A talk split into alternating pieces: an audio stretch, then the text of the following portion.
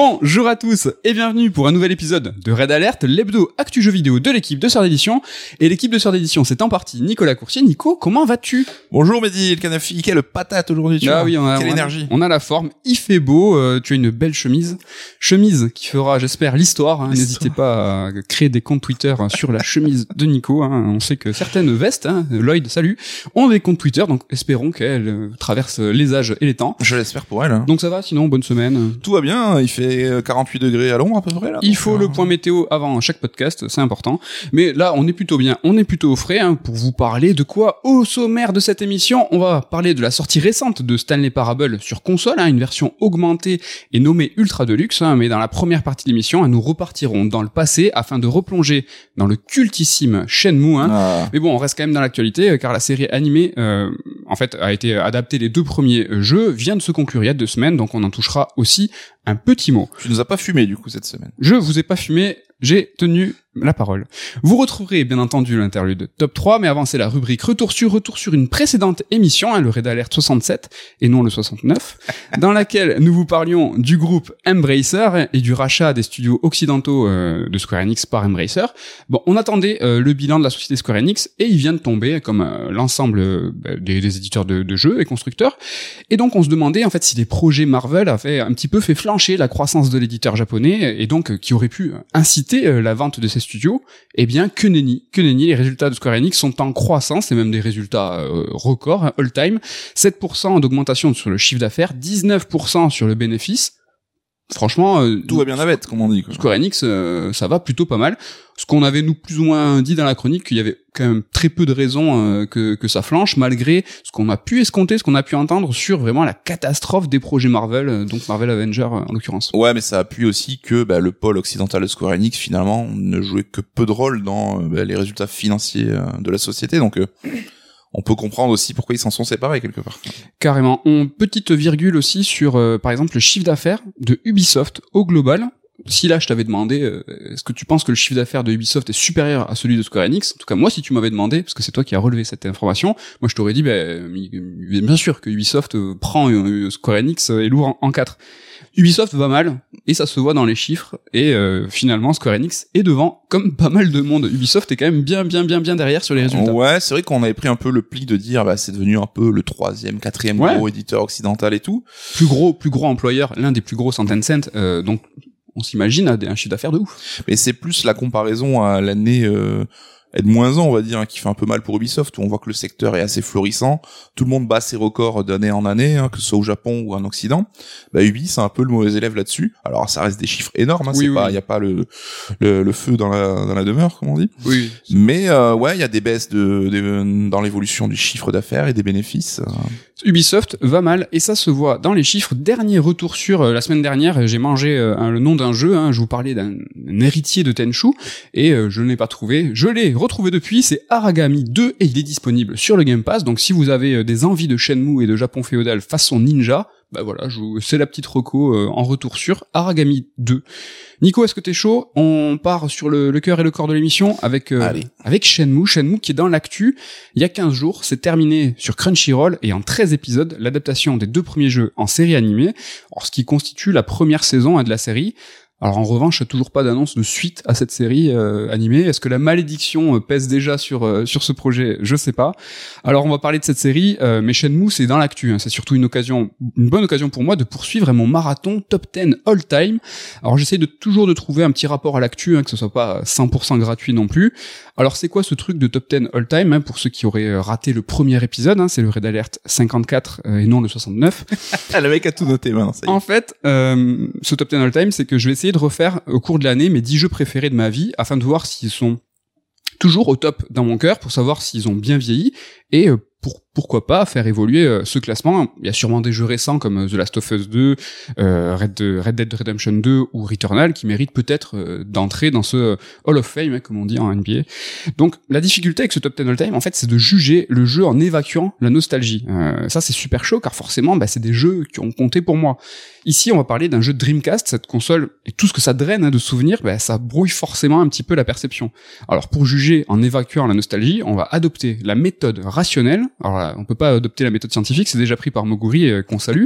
Donc la première étape de cette méthode rationnelle, c'est de juger un jeu rétro en faisant une recontextualisation dans le passé et recontextualiser aujourd'hui qu'est-ce qu'il serait.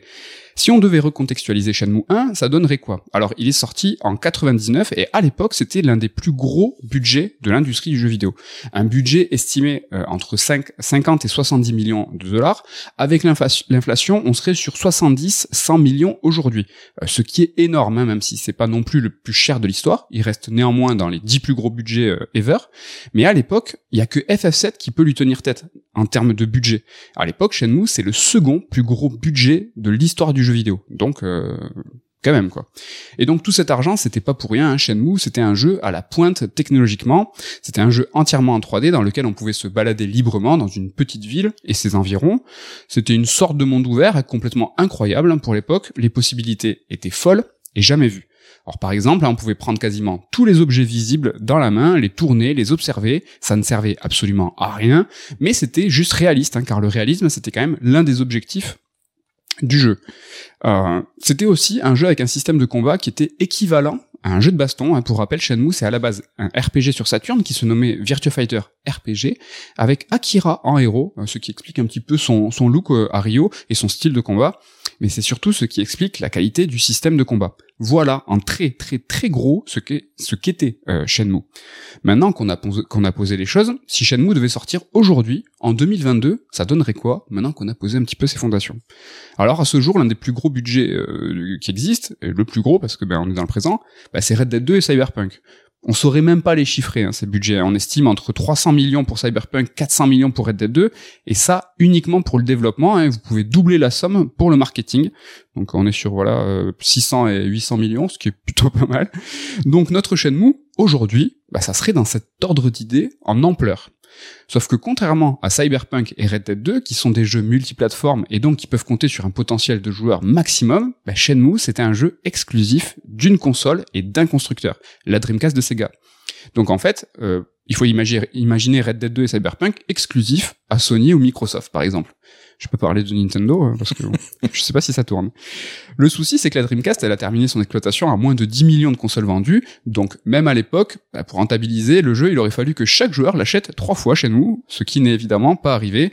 Et pourtant, ils ont fait une suite, hein, comme quoi euh, ces gars, ils avaient, ils avaient la foi. Ça fait, ça te fait pas bizarre, toi, de te dire que, imagine-toi un Red Dead 2 ou un Cyberpunk, c'est plus gros budget aujourd'hui actuel, finalement exclusif? Ouais, ça montre que c'était un projet euh, un peu par-delà les limites, quoi, et qu'il y avait aucune euh, cohérence économique derrière, parce qu'on n'imaginerait jamais un aussi gros budget, un aussi gros jeu, bah, se priver d'un parc de machines à quelque C'est incroyable, hein, franchement, c'est incroyable. Bon, retour à notre recontextualisation. Shenmue aujourd'hui, c'est donc euh, un budget record pour une aventure avec une, une ambition de dingue, comme pour Cyberpunk. Alors ne voyez pas le jeu cassé quand je parle de Cyberpunk, hein. je parle bien ici euh, de l'ambition. En fait, comme pour Cyberpunk, euh, Shenmue c'est aussi un monde ouvert, plus petit, avec des temps de chargement, mais dans l'esprit, c'est un petit peu un monde ouvert. Nico, T'en penses quoi de cette euh, Est-ce que t'es ok avec cette définition? C'est un monde ouvert, pas réellement. Les la définition est de toute façon très compliquée à, définir. Ouais, bon, c'est un monde ouvert à échelle de piéton, on va dire. Quoi. Dans la, mais dans la sensation, tu vois, on était assez libre, on pouvait aller un petit peu où on veut. Ouais. Alors ça serait malhonnête de le comparer en termes de taille à Cyberpunk. Mais pour ce qui est de l'ambition de proposer une ville vivante, crédible, réaliste, bah je pense que c'est pas déconnant et plutôt honnête de le, mettre en regard à Cyberpunk. Shenmue a même mieux concrétisé ses prétentions que Cyberpunk, je trouve. Mais cette comparaison, en fait, c'est vraiment pour se projeter, pour recontextualiser. Hein. Si Shenmue sortait aujourd'hui, il aurait donc le budget, mais aussi l'aura et l'ambition de Red Dead 2 et de Cyberpunk. Et visuellement, du coup, ça donnerait quoi? Shenmue, quand il est sorti en 99, c'était une claque sans précédent. C'était pas qu'il était beau, en fait, il était sublime. Et surtout, on n'avait jamais vu ça. Donc pour se l'imaginer en 2022, Shenmue, bah, ça serait un titre au minimum de, au niveau de Horizon 2. Ouais, le titre le plus beau du moment. Est-ce que tu commences à te projeter là au niveau budget? Alors c'est un monde ouvert, certes plus petit, mais aussi beau qu'Horizon 2. Voilà, Shenmue en 2022, ça serait ça. On serait donc sur un monde ouvert, pas forcément immense, mais aux possibilités incroyables, novatrices et inédites. Car la liberté d'action dans Shenmue, en fait, était à l'époque sans commune mesure avec ce qu'on connaissait. Encore une fois, c'était du jamais vu, c'était du jamais joué, car pour rappel, GTA 3, le père des open world en 3D, est sorti deux ans après Shenmue. Donc c'est pas rien, il était quand même là pour poser des bases et des fondations. Mais c'est pas tout en fait. Euh, notre Shenmue de 2022, il aurait aussi un système de combat à la pointe, genre euh, Dead or Alive, Dead or Alive 6 ou Soul Calibur 6 comme c'était le cas en 99 avec Shenmue d'origine, car c'était le système de combat bah, de Virtua Fighter. Et on se rappelle, euh, ou en tout cas, on se tristement, euh, on fait le bilan de se dire que les mondes ouverts aujourd'hui, bah, le système de combat, c'est souvent le parent pauvre. Hein. Ils sont limités, pas très fun, pas très profond. Est-ce que ça te fait rêver là encore dans cette projection de t'attends au monde ouvert et en plus le monde ouvert dans ce système, enfin le système de combat, bah, c'est le meilleur système de combat. je sais pas, tu peux prendre, j'ai pris Dead or Alive, mais tu te dis bah, euh, Arc System Works qui aurait bossé ce système de combat dans un monde ouvert. Ouais, bah, l'idée que t'es en train de, de, monter autour de ce jeu commence à bien me plaire, mais ça me montre aussi que c'est impossible euh, déjà de base quoi. Donc. Euh. Tu veux dire que l'idée était euh, ambitieuse. Donc notre Shenmue de 2022, il est aussi beau que Horizon 2, il possède un monde ouvert aussi ambitieux et réaliste que Red Dead Redemption 2, avec un système de combat de Dead or Alive, 6 et le budget de Cyberpunk. Voilà ce que donnerait Shenmue aujourd'hui. Alors cette remise en contexte, euh, elle est marrante, mais elle est importante pour comprendre ce que les joueurs ont ressenti en 99, pour comprendre la puissance de la claque que c'était. Nico, est-ce que t'es ok? Tu te souviens? Est-ce que tu as la trace de la main de Sega euh, sur la gifle que Shenmue nous a donné Mais euh, c'était tellement une claque que même, tu l'as dit, avec le recul aujourd'hui, plus de 20 ans après, j'en reviens toujours pas en fait. Quand je repense à ce jeu, l'ambition qu'il avait à l'époque, tu vois, je viens de me dire en fait, il est sorti entre les deux Zelda, Nintendo 64, qui sont des immenses jeux. Et quand tu vois l'ambition technique euh, déjà, ça a plus rien à voir en fait quoi. Et me dire qu'ils avaient pondu ça en 1999, je trouve ça incroyable quoi. Incroyable. Alors voilà pour la recontextualisation dans le passé, on le remet dans le pré puis on, on le remet dans le présent. Mais si on joue euh, en 2022 à Shenmue, bah ça donne quoi? En fait. C'est complètement ouf, ça reste complètement ouf. Et en fait, ce qui est incroyable de constater, plus de 20 ans après, euh, c'est que le jeu tient encore complètement la route. Quand Yu Suzuki a imaginé Shenmue, déjà, il avait notre âge aujourd'hui. Il avait 37 ans. Nico, déjà, euh, ça fait ça fait bizarre ou pas? Est-ce que là, tu es, est-ce que tu es prêt à sortir Shenmue là? Mon chef-d'œuvre, je serais prêt à faire mon mon acmé euh, créatif. Je ne sais pas. Alors, il avait notre âge et surtout, euh, plus important hein, dans l'ambition, c'est qu'il voulait aussi sortir de sa zone de confort. Hein. Alors c'est la formule bien connue, on dit que si Shigeru Miyamoto était le père du jeu vidéo, Yu Suzuki en serait la mère, tant ce dernier a aussi révolutionné le média, même si euh, a surtout euh, œuvré euh, dans l'arcade, contrairement à euh, Shigeru. Mais avec Shenmue, en fait, il voulait tout simplement redéfinir le RPG japonais, ou tout du moins en donner sa définition à lui. En fait, il voulait euh, s'extraire des codes des JRPG, euh, déjà à l'époque, hein, 99, hein, les clichés du héros qui se réveille, les points d'expérience, la narration, les chevaliers, l'heroic fantasy, tout ça, il voulait en sortir. Donc, ambitieux dans le budget, dans le projet, mais aussi ambitieux personnellement, Yu Suzuki, il avait vraiment, euh, il voulait aller, il voulait se dépasser, il voulait dépasser les genres. On s'en souvient pas trop de ce fait-là qu'il voulait aussi euh, changer le JRPG. Tu, mm. tu t'en, on s'en, enfin moi je, tu vois, on en parlait tout à l'heure de euh, Virtua Fighter RPG. J'ai l'impression qu'on s'en souvient moins de ça. C'est vrai qu'on n'en parlait pas tant comme une évolution du RPG, plus comme un genre à part entière, un nouveau concept, un nouveau système. Mais c'est vrai qu'il a beaucoup à voir avec avec ça aussi, et ça m'étonne pas que euh, on sait que Suzuki était un mec aussi très dans la compétition et quand il voyait ben, euh, l'âge d'or un peu des JRPG japonais de l'époque, ça devait le titiller un peu d'aller sur leur terrain. Fin des années 90, donc le jeu a été publié en 99. Euh, au moment où le projet a été lancé, évidemment, on était en plein milieu de ça. Et en redéfinissant le JRPG, euh, il a quelque part proposé sa version euh, du monde ouvert, hein, car le monde ouvert, hein, dans sa promesse, dans sa structure, hein, qu'on connaît tous aujourd'hui, ben, n'avait pas encore son modèle, qui était GTA 3, on le répète, on, vous le redit, qui sortira deux ans après Shenmue. Et quand on joue à Shenmue aujourd'hui, eh ben, on constate que la forme du monde ouvert de Shenmue, eh ben, elle est très singulière. Une forme qui n'a pas fait école et qui n'a pas inspiré la formule GTA 3 et qui a encore moins inspiré la formule plus euh, libre, façon Skyrim ou, ou Breath of the Wild. Ça reste une formule du monde ouvert encore unique à ce jour bah, on pourrait même dire que c'est une formule, euh, une forme hybride, euh, linéaire et plutôt ouverte. Un monde ouvert dans lequel l'illusion de la liberté était parfaite, alors que notre exploration, en fait, est restée plutôt cloisonnée dans ce qu'on pouvait faire. Je sais pas si tu te rappelles, dans l'émission EX, donc de Ghost of Tsushima, euh, où on a un peu ouvert le débat sur le monde ouvert, bah, je faisais une analogie des mondes ouverts en les comparant à un système solaire. Mm. Euh, pour moi, des mondes ouverts, en fait, il y en a deux sortes. Il y a ceux où, en fait, on est une planète du système solaire, donc c'est un monde ouvert qui vit par lui-même, genre euh, celui de Majora's Mask, celui de Outer Wilds. On est une planète parmi d'autres, et en fait, on tourne autour d'un soleil, enfin, on, on tourne autour d'un monde ouvert qui vit par lui-même. Et il y a il y a ceux, les autres mondes ouverts, ceux où en fait on incarne le soleil. Bah, c'est un monde ouvert dans lequel tout tourne autour de nous. Donc ceux de Assassin's Creed, GTA, Horizon, mais aussi Elden Ring, Best of the. La plupart des mondes ouverts, on se retrouve le héros, l'ensemble du monde est ouvert, mais tout tourne autour de nous, c'est pour ça qu'on est ce fameux soleil. Ben, Shenmue, c'est encore différent. Shenmue, c'est les deux. Euh, le monde ouvert de Shenmue, il vit par lui-même. Tous les persos, ben, en fait, ils ont une vie, une routine. Il y a une météo, il neige en Noël, on peut même croiser le Père Noël. Les jours, ils défilent euh, à partir d'un calendrier. Mais tout tourne aussi autour de nous, du, du héros Rio. Euh, par exemple, hein, si vous glandez trop euh, dans votre enquête et que la date du 15 avril arrive, bah, le jeu il se termine, c'est la mauvaise fin. Il y a lundi, il te retrouve, il vient te chercher et il te bute. En faut vraiment glander. Hein. Faut vraiment glander. En fait, le début du jeu, il est, il est le 29 novembre 1986, donc ça va jusqu'au 15 avril. On a quatre mois et demi euh, à peu près pour au moins avancer dans l'histoire. Et si vraiment on traîne trop à la salle d'arcade, hein, ben, Landy, lui, à un moment, il en a marre et il vient te défoncer. Tu l'as déjà vu cette mauvaise fin Non, non, non, mais je sais pas ce que ça représente en termes d'heures de jeu, parce que ça doit être quand même un paquet, parce qu'il te laisse vraiment le temps d'aller au bout, quoi. Ouais, c'est carrément costaud. Parce que là, tu vois, tu l'as refait, moi je l'ai refait aussi il y a quelques années, on a mis quoi, quelques jours de temps de jeu réel, enfin de temps de jeu du jeu quoi. Ouais, mais en plus euh, on, le connaissait déjà, donc c'est vrai qu'on allait un petit peu tout droit. En fait, l'illusion de liberté euh, de ce pseudo monde ouvert, hein, c'est surtout dû à l'immersion. En fait, on est plongé dans un dans le monde de Shenmue avec un niveau de détail si fort, une crédibilité si tangible qu'on y croit. On y croit même aujourd'hui. Hein, je peux, je vous le dis, hein, je l'ai refait il y a quelques semaines. Bah, on y croit, c'est ouf. Tout à l'heure, je parlais de Red Dead 2 euh, pour une comparaison sur ce réalisme. Hein, on, a dit ah ouais, dans Red Dead 2, tu te baisses, tu prends l'objet. Ben c'est un petit peu le même dans Shenmue. C'était un petit peu cette ambition aussi. Hein. Ouais, et puis c'est vrai qu'on Enfin, parler de photoréalisme pour Shenmue, c'est un peu bizarre parce que technologiquement, c'était euh, ça, ça a plus rien de photoréalisme. Mais à l'époque, ça avait cette ambition. Enfin, rien que d'avoir un perso où on voyait ses doigts animés euh, indépendamment et bien distincts et tout, c'était pas juste une texture toute plate. Qui était un bah, enfer. Déjà, c'était euh, c'était euh, du progrès de ouf. C'était un enfer ces doigts là qui prenaient l'objet, qui le tournent et tu pouvais vraiment le tourner dans le jeu. Donc techniquement, à l'époque, c'était incroyable, mais techniquement aujourd'hui, bah, ça vaut plus un clou. Hein, on est, y a pas de souci. Mais les possibilités restent encore exceptionnelles. Hein. Tu vois vraiment, on peut vraiment faire ce qu'on veut et c'est parfois même des contraintes, tu vois. Il faut patienter pour atteindre l'horaire d'un rendez-vous, d'un rendez-vous pardon, ou l'ouverture hein, d'un magasin. Finalement, on se retrouve un peu à vivre normalement euh, dans un dans un dans un Japon euh, pas si fictif que, que ça. Mais là aussi, euh, excuse-moi, mais euh, d'imposer de, la contrainte dans un jeu, c'était quelque chose qui n'existait pas trop. Exactement. Et qu'aujourd'hui, on a beaucoup plus vu à droite à gauche que là aussi, je trouve qu'il est assez précurseur, quoi. Ouais.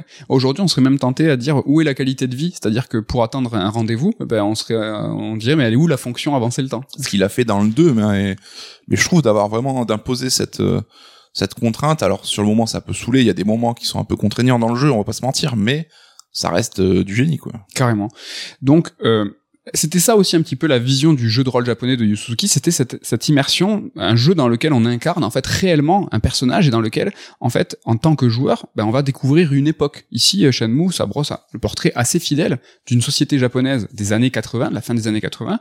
Ben, dans le jeu, on y voit bien la consommation en outrance, alors qu'on est pourtant, tu vois, en, campagne. Mm. C'était ça aussi le pouvoir de Shenmue, c'était le pouvoir de l'immersion. Est-ce que tu as des beaux souvenirs, toi, d'immersion, de te dire que tu te balades euh, dans le Japon et que tu t'y croyais en fait bah, Je te dirais que je suis allé trois fois au Japon dans ma vie, et deux fois en vrai, et une fois dans Shenmue. Quoi. Franchement, c'est ah putain, punchline.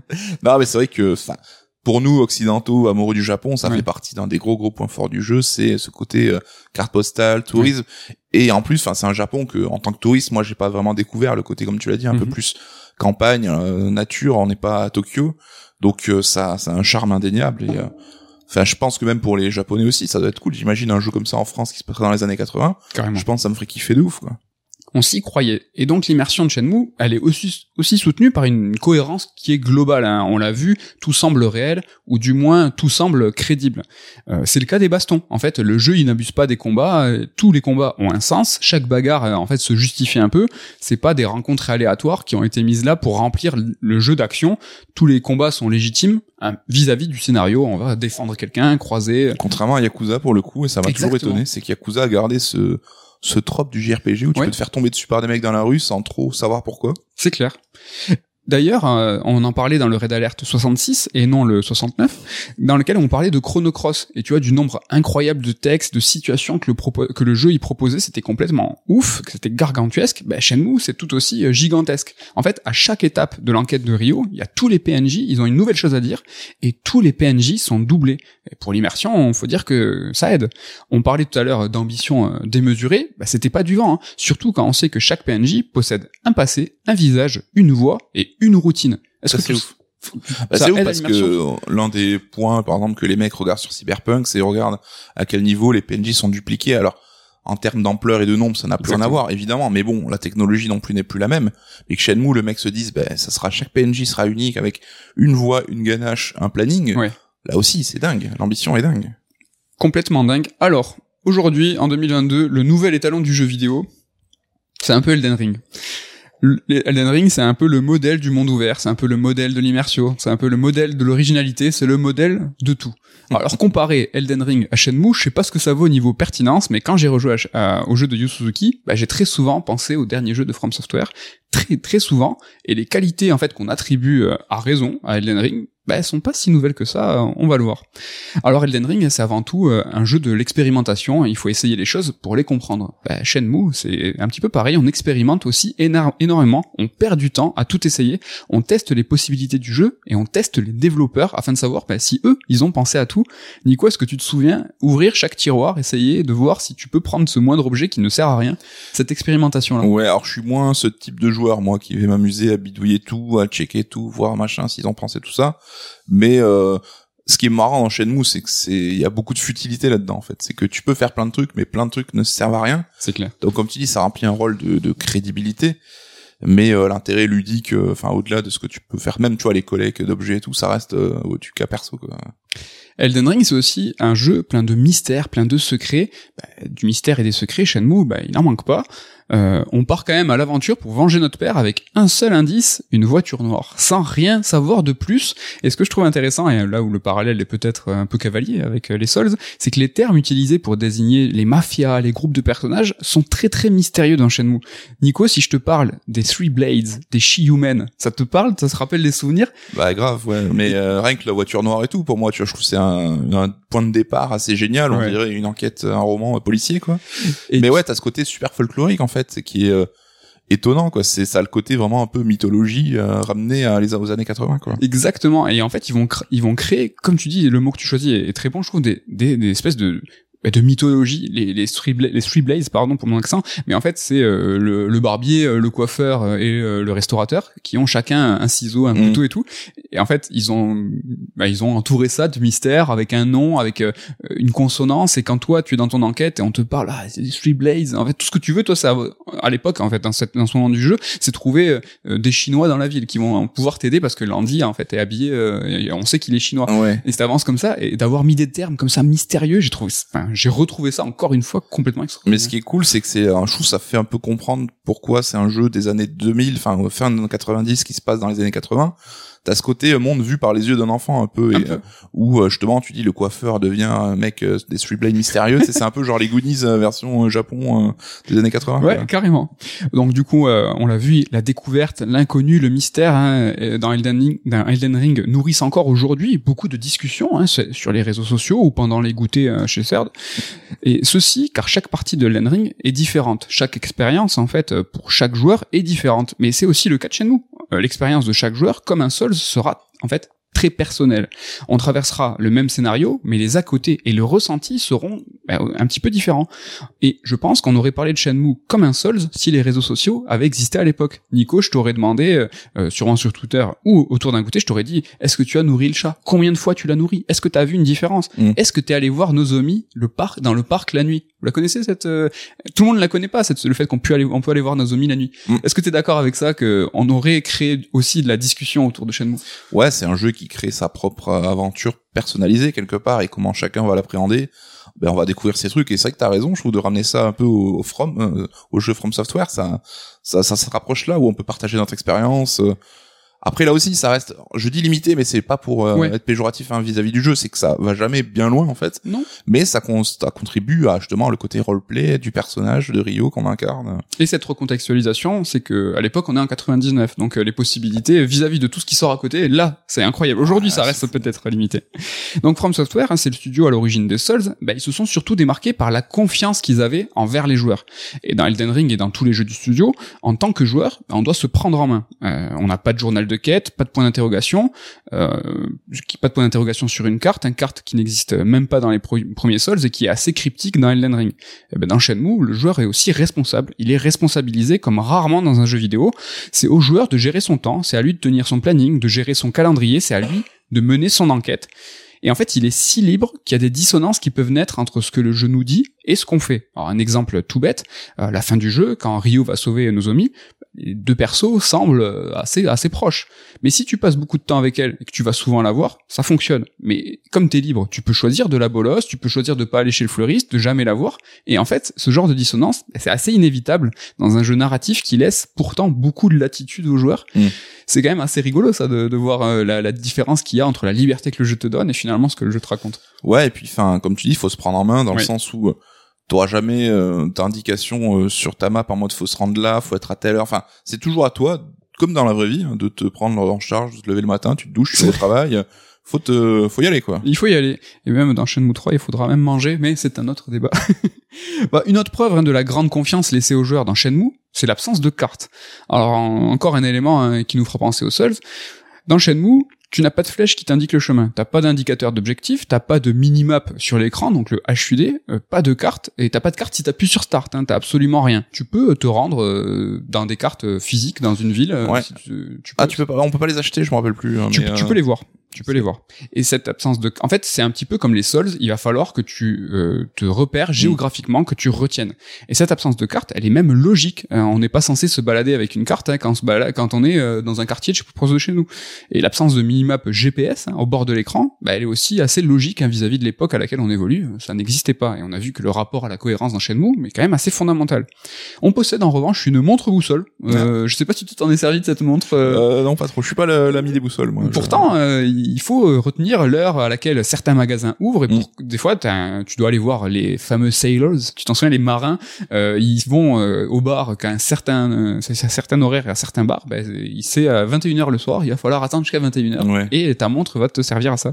C'est marrant en refaisant le jeu, j'ai remarqué que le titre, euh, dans les changements de réalisation, dans les champs contre champs, ben la boussole change. Je, sais, je sais pas comment c'est calculé, mais c'est vraiment énorme. C'est que t'as vraiment, ça fait nord, sud, nord, sud. C'est, c'est trop rigolo. Ça ne sert absolument à rien ce que je vous raconte là, mais j'ai trouvé ça un petit peu marrant. Alors d'un Shenmue, il faudra aussi euh, se repérer, surtout se repérer grâce à la mémoire géographique. Il est primor- primordial de se souvenir de certains points d'intérêt dans la ville. Dans chaque seconde, Shenmue va te- t'inviter à observer. C'est dans le game design, hein, donc le game design, c'est comment le jeu est fait, et c'est aussi dans le gameplay. Le gameplay, c'est ce que nous, on va faire. Regarder, c'est l'action principale dans Shenmue. C'est regarder même qui va déclencher les actions contextuelles. Euh, il va falloir passer en vue subjective et observer. Et s'il y a une action qui est possible, un zoom va se produire. Il y aura pas un gros bouton géant au milieu de l'écran pour te dire, hé, t'as un truc à faire. Ouais. Ça- Qui peut jouer des tours aujourd'hui, je trouve, quand on y rejoue. Je pense que les, les- les jeunes pour joueurs ouvrir un tiroir, des fois, c'est un peu compliqué. Exactement, même au magasin. Euh, dans le magasin, il va falloir que tu t'approches euh, du rayon, que tu appuies sur la vue subjective et il va, il va en fait un zoom va s'opérer sur les objets que tu vas pouvoir acheter. Mais de façon euh, aujourd'hui, c'est complètement contre-intuitif. Tu vas pouvoir Mm. dire, mais un joueur, ne- un joueur un peu plus jeune va dire, ou alors qui a pas l'habitude, va dire, mais qu'est-ce- est-ce que je peux faire quelque chose? Je vais pas pouvoir. Euh, J'imagine, tu vas parler du stick euh, niveau le mappage. euh, Et dans sa version originale, Voilà. le stick gauche, en fait, ne servait pas à contrôler la caméra, il servait à contrôler le regard du héros. Et la nuance est très importante. C'est ça que tu veux dire. Ouais, mais c'est ouf. C'est qu'aujourd'hui, le stick, c'est devenu euh, l'alpha et l'oméga du contrôle. C'est là où on se déplace parce que c'est euh, les mœurs qui ont évolué dans Oui. ce sens-là. Et à l'époque, ça avait déjà commencé hein, avec le 64 qui avait déjà son stick Exactement. et tout. On était déjà passé à cette façon de faire. Ouais. Et d'imposer justement les déplacements sur la croix directionnelle et le regard sur le stick, bah ça montre bien qu'ils ont voulu mettre l'accent sur le regard. sur le comme, regard, ouais. euh, Quelque chose de fondamental en Et fait. tu, hein. tu pouvais pas taper un 360, c'était euh, la caméra contrôlait le coup de Rio, Ouais. c'était le regard de Rio. Après, t'avais la gâchette pour te bloquer en mode course Exactement. un peu, ce que David Cage reprendra aussi dans ses jeux en termes de mode de contrôle dans un premier temps. Quoi. Les Souls aussi euh, utilisent beaucoup les gâchettes. Euh, qui a fait courir Shenmue sur la gâchette? Euh, Rio, c'était. euh, Tu sais que dans les Souls aussi, euh, on dit euh, aujourd'hui que c'est très intéressant la façon dont il faut parler plusieurs fois au PNJ pour qu'ils disent. Mm. Ben, dans Shenmue, il faut parler plusieurs fois et des fois, euh, t'as vraiment pas d'indication qui te fait croire qu'il faut lui parler plusieurs fois. Je l'ai même pas mis ça. Tu vois, Ah je- là là, le mec est en train de bouleverser le monde du jeu vidéo. Ouais, c'est pas moi, c'est Yu c'est Yu Suzuki, j'ai rien fait moi. Or dans le même ordre d'idée, en fait, quand un personnage euh, va te t'apprendre un coup, ça arrive fréquemment dans Shenmue. Ben, en fait, il faudra l'observer et il faudra écouter. Euh, le personnage va te dire, bah, pour faire le tornado kick, il va falloir que tu fasses que tu fasses un pas en avant, puis un pas en avant, et là tu donnes, tu jettes ton coup de pied, ce qui va se traduire manette en main par avant avant pied. C'est incroyable. Ça, je trouve ça dingue. en fait, euh, c'est vraiment l'apprentissage de la vie réelle en fait. C'est qu'on on te mâche pas le truc en te mettant euh, le mapping de T'auras pas, pas les- pas ces genre euh, comme dans un jeu de baston où tu verrais les inputs et tout. C'est observe et reproduit quoi. Et, euh, Tu auras les inputs si par exemple dans si dans Shenmue tu peux aller dans des parkings, dans des terrains Ouais. vagues pour t'entraîner, là tu vas pouvoir vraiment voir les inputs et tu vas pouvoir euh, constater la profondeur du système de combat incroyable de Shenmue. Mais dans ces séquences, il va falloir regarder et observer parce que comme dans les Souls, le regard et l'observation sont essentiels, sont au cœur du gameplay. Donc la confiance, euh, non ça la confiance, on l'a dit. En fait, euh, je- j'ai imprimé le mauvais plan. Donc tout. Donc la confiance envers le joueur, on vient de le voir, Shenmue, il en a à revendre. Il faut enquêter soi-même, se repérer soi-même, avec pour seul outil notre jugeote. Enfin, j'exagère un peu, le jeu nous propose un outil, c'est le carnet de notes. Et dans ce carnet, c'est dans ce carnet que Rio va inscrire des indices qu'il récolte. Et ce carnet sera au centre du jeu, ce sera le lien avec le joueur et le lien diégétique. euh, donc, ce qui veut dire que c'est euh, cohé- cohérent et logique au sein de l'univers du jeu. D'ailleurs, euh, Shenmue nous le dit texto que ce carnet sera fondamental car c'est la première interaction qu'on aura avec le jeu, la première fois qu'on pourra bouger quelque chose, ça sera ce carnet. C'est quand même pas anodin. euh, Tu t'en souviens de ce carnet C'est vraiment le truc. euh, Oui, c'était un mi-journal de quête, mi-récap de l'histoire, et euh, c'est vrai que ça fait très Souls dans l'esprit. Avec un peu de mystère euh, aussi. Ouais. Mais les Souls, c'est vrai que là, euh, le carnet te laisse des espaces vides pour les, les, les scénettes ou les moments que t'aurais loupé. Je pense que les Souls t'auraient pas laissé ça, en fait, pour te, pas te laisser Ah. entendre qu'il y avait autre chose. hein. Ouais, bah, du coup, c'était déjà mieux, c'était peut-être mieux fait. et en plus, c'est extrêmement dur de le remplir entièrement, ce carnet. Là, quand je l'ai essayé de refaire, j'ai essayé de remplir au à fond. Je parlais à tous les PNJ à chaque séquence, comme tu vois, je me souvenais comment était structuré le jeu. Je me suis dit, là, je vais, et j'ai pas réussi. Il y a vraiment des trucs qu'il faut faire euh, ultra précis. Je, je me demande même s'il est possible de le remplir. Je sais pas. Franchement, je ne sais pas du tout. Dites-nous. Si vous avez déjà réussi à le remplir, euh, ça serait incroyable. Donc ce carnet, il y a quelque temps, on parlait euh, de Tunic euh, et de sa notice et de son importance. Ben, ici, c'est un petit peu pareil. Imaginons une édition collector avec le carnet du jeu, le carnet de Shenmue, mais le carnet qui est complet avec tous les indices. Ben, ça casserait complètement le game design du jeu parce que l'enjeu pour Rio, c'est retrouver l'assassin de son père, alors que notre objectif, à nous, en tant que joueurs, ben, c'est remplir le carnet. Mm. Ça exploserait complètement les jeux. Enfin, c'est complètement le, complètement le design du jeu.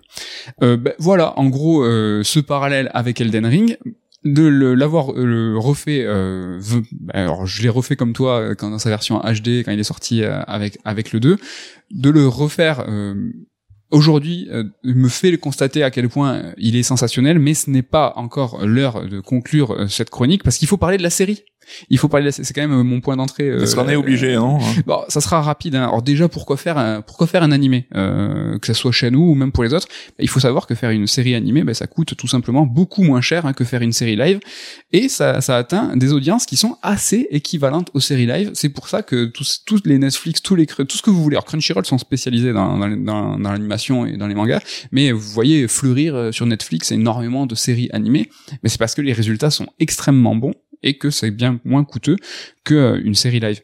Euh, on voit donc des séries fleurir, et on voit aussi beaucoup d'adaptations en jeux vidéo, hein, Cyberpunk, Punk, Cuphead, Tomb Raider, Sonic, Castlevania, il y en a, il y en a plein. Je cite pas Arkane parce que ça coûte un bras et du coup là c'est cohérent avec ce que je viens de dire. En fait, ce qui est important aussi de savoir, c'est que beaucoup de producteurs cherchent à faire des séries animées, mais c'est compliqué parce qu'il y a une pénurie d'animateurs hein, dans le monde, euh, mais aussi euh, au Japon. Euh, du coup, les, les producteurs se rabattent beaucoup sur des studios d'animation euh, US, euh, comme Castlevania par exemple. La série Shenmue, elle est faite au Japon, euh, l'honneur est, est sauf, mais bizarrement garde un petit peu cette patte graphique uniforme, un peu ces séries animées Netflix, bien que là on est sur du Crunchyroll. Euh, t'as, t'as, alors, t'as pas regardé la série, mais t'as pu observer peut-être, je sais pas, un trailer. Euh, t'as, moi, alors moi, je, je suis pas très très fan de la de la patte euh, de l'animation. Les combats sont très sympas, Mm. mais le style graphique, j'en suis pas pas très très fan. Ouais, ça a moins de charme que le jeu, en fait, ce qui est un peu con, quoi. Ouais. Il y a ce vernis, euh, ce vernis série Netflix là que j'ai pas trop aimé. Donc il y a une pénurie euh, d'animateurs et Ken nous avait même raconté euh, que les gens, les grandes boîtes de prod vont même recruter sur les réseaux sociaux. Donc ça crée un tremplin pour ces animateurs en herbe, mais ils se font un petit peu exploiter quoi. Oui, mais c'est vrai que c'est, enfin, j'ai, je suis pas un expert là-dessus, mais au Japon, euh, c'est devenu des métiers très très difficiles où euh, t'es pas payé grand-chose pour des, une masse de travail gigantesque et euh, fatalement, tu retrouves à avoir de moins en moins de personnes qui acceptent de se, de, de faire ça, quoi. Au début, en tout cas, c'est vrai que pour les juniors, ils galèrent, mais les seniors, euh, justement, leur savoir-faire est vraiment valorisé. Et en fait, il y en a très très très peu. C'est pour ça que c'est la galère. Donc, adapter euh, Shenmue en série euh, ou même en film, le truc, c'est que je trouve ça aussi vain qu'adapter Tetris ou Pac-Man, hein, car ce sont, pour moi, des jeux qui ont euh, des concepts qui sont 100% jeux vidéo. Euh, faire une série Shenmue, de base, je trouve que c'est une mauvaise idée. Shenmue, c'est pas un jeu qui se raconte. Euh, et son histoire n'a que peu d'intérêt, en réalité. Preuve en est, l'histoire des deux jeux sont racontées dans une seule saison, de 13 épisodes. Donc euh, ils ont un peu dit, euh, ils ont un peu tout dit quoi. Alors j'ai regardé que les cinq premiers épisodes. Je me suis concentré sur Shenmue 1. J'aime un peu moins Shenmue 2. alors voilà, c'est sympa, mais ce qui est dommage, c'est que la série, je trouve qu'elle trouve pas, elle trouve pas sa narration à elle. C'est un décalque très très sage des jeux. et c'est pas du tout une narration adaptée au format série ce qui est vraiment, je pense, un petit peu dommage. Il n'y a pas de travail, c'est un décalque. Ouais, ouais, ouais, mais c'est vrai que c'est pas, enfin, c'était pas évident, mais chez nous, c'est une enquête et de la contemplation. Donc, si tu veux faire une série déjà avec euh, une narration un peu plus soutenue. On a, on a vu, euh, je pense, l'implication euh, du joueur nécessaire dans le mm. jeu. là, franchement, en série, il y avait peut-être peut-être autre chose à faire, je sais pas. Un truc de cool en revanche, c'est le côté un peu envers du décor qui est rigolo. Euh, on voit ce qui se passe quand Rio n'est pas là ou quand nous on le jouait pas. Euh, mais ça aussi des limites. Hein. Ils ont essayé de, trop expliquer les choses. Par exemple, le pansement. il t'explique pourquoi il a un pansement. Super. Il y a beaucoup d'expositions. La scène d'exposition au début de la série euh, est un peu lourdingue parce que tu le vois dans une compétition de, sport de combat. il rentre chez lui, il a ses amis pour te montrer que ça reste avant tout un, un lycéen, alors que le début de Shenmue le premier euh, est, fou, est, incroyable. Enfin, il rentre chez lui, il y a son père qui se fait défoncer, il neige. Alors même dans la série, à un moment, il fait hyper beau. Il rentre chez lui, il neige. Le petit clin d'œil à la série. Les clins d'œil sont pas ouf d'ailleurs, mais en fait, je vais pas euh, défendre euh, le manque de fidélité, tu vois. Enfin, dire mhm. non, c'est pas assez fidèle. C'est juste que bah, d'un c'est moins bien et de deux ça colle pas. Euh, mhm. après que la série fasse autre chose, bah, j'aurais aimé moi qu'elle fasse autre chose. Mais bon, elle fait ni l'un ni l'autre. Mais ma plus grosse déception, c'est que la série bah, dévoile pas les scénarios abandonnés de Yu Suzuki Shenmue, à la base, c'est une grande fresque de 11 chapitres, dont Shenmue 1 ne correspond qu'au chapitre 1. Shenmue 2, c'est le chapitre 3 et 4, et Shenmue 3, c'est le chapitre 5 et 6. On a, l'impression que je parle de Xenogears. mais là, vous vous dites, euh, attends, mais euh, il est où le chapitre 2 Tu l'as même pas dit. Chapitre 2 qui est censé se passer sur un bateau, et donc qui fait le pont entre Shenmue 1 et Shenmue 2. On voit au début de Shenmue 2 Ryo qui descend de ce bateau, ou même on voit une petite fille qui dit, ah merci, tu m'as sauvé, je sais pas quoi. Et en fait, euh, mais ce scénario, il est nulle part. Hein. Il est, il est pas dans la série, ce qui est vraiment très dommage. Il a été annulé des jeux très rapidement. Euh, alors, on l'a vu, euh, on a fait une enquête à la rédac avec Ken qui nous a aidé. Euh, il y a une BD qui existe. Alors, c'est 4 fois 4 planches. Euh, c'est assez court. Et ce, ce passage du chapitre 2 du bateau n'est que 4 planches de ces 4 mini BD, ces 4 scénarios. Tu les as lus? Ça n'a aucun intérêt. mais même ce chapitre 2 dans le bateau, c'est, vraiment un quatre cases, enfin quatre planches, c'est complètement éclaté. La petite fille qui se fait sauver, c'est une case. Ça n'a euh, que peu d'intérêt. Donc voilà pour la série, hein, je suis allé vite, hein, je vous avais dit que c'était un tremplin pour mon top 10, hein, c'est avant tout euh, ce qui est important. Euh, donc alors, on revient sur ce top 10 all-time. Est-ce que Shenmue reste dans mon top 10 Alors évidemment, évidemment, bien sûr, plus que jamais, et le recul me fait comprendre à quel point le jeu reste mémorable, à quel point le jeu reste en avance sur son temps, aujourd'hui encore. Pour moi, Yu Suzuki était un visionnaire et est un visionnaire. Il sera étudié plus tard, c'est sûr et certain. Je pense vraiment qu'il est, sa maestria sur la façon dont il raconte une histoire est sous-évaluée parce qu'il est reconnu pour son gameplay. Mais moi, je pense vraiment que c'est sa, façon de raconter une histoire qui est importante. La narration de Shenmue reste et 100% vidéoludique. Et 20 ans après, elle reste un modèle inégalé et hélas, jamais copié. C'est du pur génie. Et ce qui est triste, je trouve, c'est qu'on se souvient un peu trop des QTE. Yu Suzuki est même moqué, alors euh, que c'est même pas lui qui l'a inventé, hein, Dragon Slayer, on te salue, mais au moins ces QTE, euh, il avait au moins l'envie, euh, le désir d'unir narration cinématographique, mise en scène et gameplay. Alors c'était peut-être pas parfait, c'était sommaire, mais l'ambition, elle était là. C'était pas simple. Il racontait pas une, histoire simplement avec une vidéo. Il racontait pas une histoire simplement avec du texte. Tous ces jeux-là qu'on vante le mérite des histoires incroyables, mais c'est que du texte. Vous savez à quel point ça me saoule. Une, que des vidéos c'était moqué, mais au moins il y avait quelque chose, tu vois. Il avait essayé euh, de, de, de, de, de marier les deux. Ouais, et c'est marrant, c'est ça qui a été euh, repris et conservé par les autres. Et tout ce qu'on a essayé de voir pendant cette chronique, alors je sais pas si ça a été suffisant, mais de montrer à quel point la narration était inédite, euh, singulière, innovante, enfin c'était complètement incroyable. Est-ce que Shenmue reste dans mon top 10 Je vous ai dit oui, mais est-ce qu'il reste à la même place, Il était à quelle place déjà? Il était sixième dans mon top 10. C'est bien ben franchement j'ai envie de le monter de deux places et j'ai envie de le mettre quatrième. Donc dans mon top 10 all time, maintenant t'as top 1 FF7, top 4 Shenmue. Alors là je suis dans l'émotion donc c'est sûr que j'ai envie de le monter et peut-être que les jeux qui étaient à l'époque, euh, tu vois 4 euh, et 5, euh, ben, vont repasser devant, je sais pas. Mais là vraiment ce qui me pousse moi à dire qu'il est incroyable, il faut absolument que je le monte, c'est que ben, aujourd'hui encore, comme on l'a vu, ben, c'est que Shenmue est complètement visionnaire et même en termes de narration, aujourd'hui est complètement solide. Donc si vous ne connaissez pas Shenmue Damien Méchery, je vous invite euh, à le faire, je vous invite à l'essayer. Il y a une version HD, alors qui va trahir quelque peu. Par exemple, ce stick, vous allez pas avoir le coup de Shenmue, il y a le stick qui va contrôler la caméra. Ouais, mais qui 100%. apporte quand même plutôt des bénéfices, ça, je trouve. Hein. Que, par exemple sur la qualité de, de jeu. Ah Ouais, ouais, ouais. Même ils ont retapé l'interface du 1 pour l'adapter à celle du 2 de mémoire. Euh, C'est il est quand même plus agréable, je trouve. Alors moi je l'ai refait évidemment dans sa version euh, HD, mais euh, je- j'ai mis le filtre euh, 4 tiers, euh, j'ai mis euh, le, enfin j'ai j'ai essayé de m'immerger au maximum. Est-ce que tu aimes bien cher- je sais je, sais que t'aimes bien quand on reparle de Shenmue. Est-ce que bon, je t'ai un petit peu donné envie de, de le refaire peut-être Ouais, mais ce qui est cool, c'est que tu vois, je le portais très haut et même je trouve dans l'ensemble le- l'univers vidéoludique le porte haut. C'est un jeu mythique Oui. dont on parle souvent et tout. Mais ça me fait même réaliser ce que tu viens de dire, c'est que malgré tous les, les bonnes choses qu'on peut dire dessus, ça rend pas encore justice Non. à l'ambition et euh, à l'exploit que représente ce jeu dans le contexte de son époque. Quoi. Yu Suzuki, la mère du jeu vidéo, hein, c'est vraiment. euh, Est-ce qu'on a le droit de dire qu'on a joué au billard avec la mère du jeu vidéo ou pas? On l'a jamais, on l'a déjà raconté ça? Je Voilà. Ouais, sachez qu'on a joué au billard avec Yu Suzuki. C'était très cool. Peut-être qu'on le racontera. Il est, il est calé au billard. Il aime pas. Il est, il est pas mauvais. Il est, c'est vrai qu'il est pas mauvais. Donc voilà pour ce top 10 all time, voilà pour Shenmue, il est l'heure de faire une pause, il est l'heure de l'interlude top 3. Cette semaine, un, un top 3 qui s'intéresse au boot de console. Alors qu'est-ce que, c'est quoi un boot de console? Bah, c'est la petite animation mise en scène qui se passe quand tu allumes ta console. Donc euh, ça, ça, c'est né, euh, c'est pas né tout de suite. Hein, donc il y a beaucoup de vieilles consoles qui n'ont pas de boot. Mais souvent, c'est quand bah, on est arrivé à un mode où on avait un sort de menu où tu pouvais accéder avant de lancer un jeu. C'est le moment où tu peux lancer la console sans qu'il y ait de jeu à l'intérieur et il va se passer quand même un truc. Tout à fait. Je te laisse commencer. Petit euh, petit rappel ou petit euh, qu'est-ce que je voulais dire? C'est quoi le mot que je cherche? Quand on vous prévient Disclaimer. Petit disclaimer, Avertissement. avertissement. petit avertissement. Vous allez les entendre si vous nous entendez, si vous nous écoutez en podcast, et si vous nous regardez sur YouTube, vous allez même les voir. On remercie Ken hein, qui va nous faire un petit montage. Nico, je te laisse commencer avec ton top 3 des boots de console. Alors je commence avec le boot Xbox 360.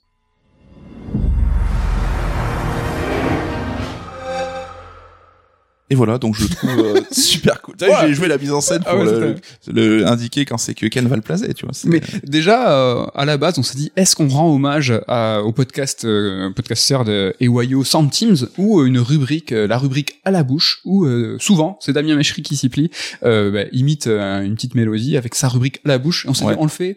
Ouais, on n'était pas confiant parce que c'était pas, c'est pas très mélodique forcément. Et donc, ce boot Xbox, Damien attend qu'on parle de lui. Alors ce boot Xbox c'est cool, mais enfin on va dire hein, c'est que ces boots là, on a choisi notre top 3, c'est à l'affect, c'est les consoles qu'on a lancé le plus où on a le plus de souvenirs là-dessus. Et la 3.6 c'est une console que j'ai énormément joué.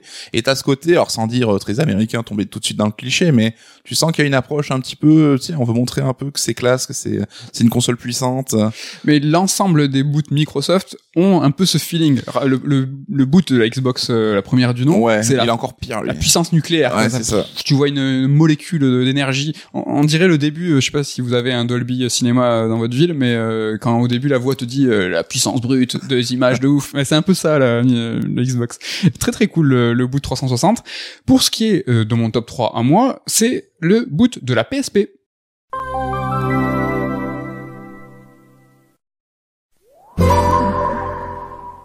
Bout de la PSP que j'aurais été incapable d'imiter parce que je ne m'en souvenais tout simplement pas. Euh, quand on a préparé l'émission, on s'est tous réunis autour d'un écran, ben on s'est tapé tous les bouts, on les a tous réécoutés avec alors, plein de nostalgie. Ah, celui-là était trop bien, moi j'adore celui-là. Et finalement, celui de la PSP euh, qu'on a, en tout cas moi personnellement, j'avais pas trop en mémoire. Il est trop bien. Enfin, c'est vraiment qu'il est stylé quoi. Bah, il est élégant à la manière de la console en fait aussi. euh. Elle aussi remet dans son contexte. Hein. Oui, faudra faire Ça un. c'est une pure machine. Il faudra qu'on en parle. Voilà, c'était mon top 3 à la PSP. On passe à ton top 2. Alors Ah, mon top 2, c'est un inusable, un mythique, c'est la Game Boy. Alors voilà comment simplicité et efficacité euh, peuvent être réunies. Euh, quelques notes, un son emblématique, le petit tiling qu'on a tous, Quelques notes, hein, euh, c'est vrai que le pluriel commence à deux. Donc Mais ouais, alors je sais pas si c'est moi qui ai tellement lancé ma Game Boy et tellement joué à la Game Boy. Je vais presque dire c'est un synonyme de jeu vidéo pour moi ce son. C'est clair, il est très très très marquant. Est-ce vraiment un boot? En tout cas, si vous lancez la Game Boy sans jeu, il se passera rien. Mais il y aura au moins ce boot là. Mais oui, reste tranquille. Donc je reste tranquille et je l'accepte. Très très très beau boot. On passe à mon top 2, top 2 qui est euh, très très cher à mon cœur, c'est celui de la Dreamcast, mais il est aussi important pour Ken et c'est lui qui vous l'envoie.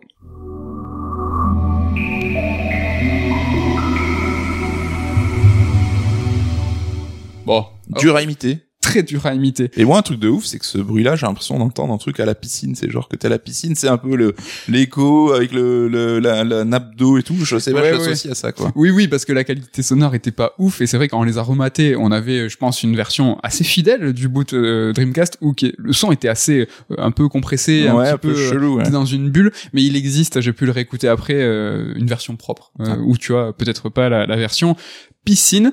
Quel est le top 1 Le top 1, objectivement le meilleur, celui de la GameCube.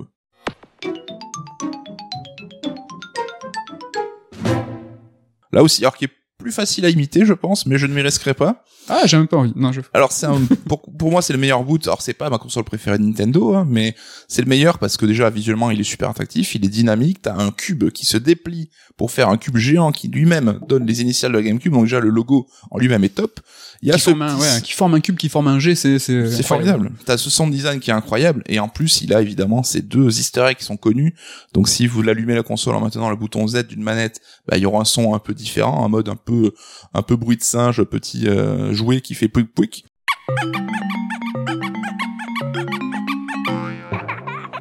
Et si vous avez quatre manettes et que vous maintenez les boutons Z sur les quatre manettes, ça fera encore un autre son. Encore Là, une trivia. euh, voilà, plus ambiance, un peu dojo, combat, Japon, machin.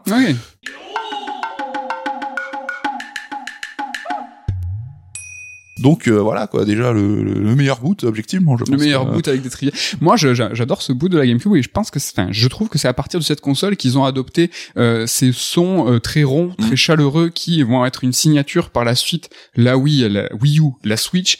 euh, vous pouvez à l'oreille reconnaître si vous êtes dans un menu euh, de console euh, Nintendo ou Mm. même de jeu Nintendo. euh, Ouais ouais, il y a un sound design, on en parlait sur euh, Switch Sport avec Ouais. les persos qui parlent. Et C'est dans Switch Sport, sais plus. Ouais, mais vraiment, ils ont euh, une qualité euh, sonore et vraiment toute une ambiance euh, sonore autour des consoles et des jeux. Et c'est à partir, à mon sens, à partir de la GameCube où ils ont commencé à adopter ça. Donc très très bon top 1. Et mon top 1 à moi, quel est-il vraiment? On n'en doute pas. C'est le, le contraire de l'objectivité, c'est ça? c'est celui de la PlayStation 1.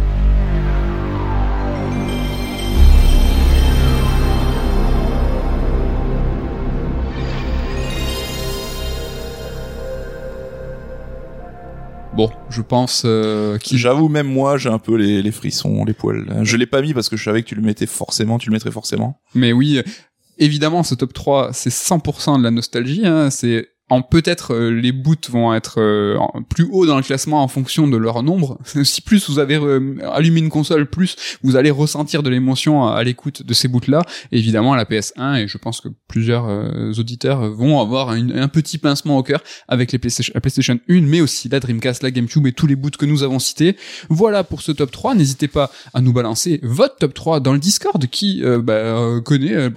on vous dit la vérité, on avait oublié de changer le lien sur la homepage du site, il n'y avait plus d'invitation. Le Discord était plus actif, l'invitation. le ouais. disco, le di- Discord était en tout cas l'invitation était fermée, mais ça y est, on a changé ça. On vous réinvite, revenez. On est plus de 600 et là, euh, oh, les gens sont un peu timides, hein, mais euh, Ça parle de jeux vidéo, Ça- ça, parle de Bubsy, donc. euh, ça parle de Bubsy. Euh, mais voilà, il y a les top 3 là euh, qui sont assez actifs. Hein, Mololo qui le balance sur Twitter, merci à elle. N'hésitez pas à nous balancer de- vos idées de top 3 et votre top 3 des boots. Il est l'heure de passer à la seconde chronique et parler aussi d'actualité avec The Stanley Parable. Tout à fait, Stanley Parable, c'est un jeu culte hein, qui était sorti en 2013, je pense qu'on s'en rappelle. Je l'ai fait à l'époque hein, sur PC, donc ça c'est euh, rare pour moi, mais ça montre bien que j'avais très très envie de m'y essayer. Et je l'avais trouvé super, hein, donc euh, pas de discussion là-dessus. Mais à mon sens, il lui manquait un petit quelque chose pour crier au génie. C'est vrai que tout le monde a dit que c'était un jeu génial, un jeu culte, un jeu mythique. Tu mets les pieds dans le plat euh, direct. Donc moi j'avais ce petit truc qui me faisait me dire ah oui il est génial mais je le mets pas aussi haut que ça et je me demandais pourquoi tu vois je me disais est-ce que j'étais passé à côté de quelque chose hein, ça peut arriver on le Mhm. sait peut-être que c'est le jeu que j'avais pas fait au bon moment ça Oui. aussi on sait que ça joue dans la- l'appréhension du projet et donc depuis tout ce temps je me disais ah faut quand même que j'y revienne un jour que je refasse un petit peu au cas où au cas peut-être que j'ai loupé des trucs et euh, je m'étais dit qu'il fallait que j'y retourne un jour donc euh, parce que bon il y a que les imbéciles qui changent pas d'avis comme on dit.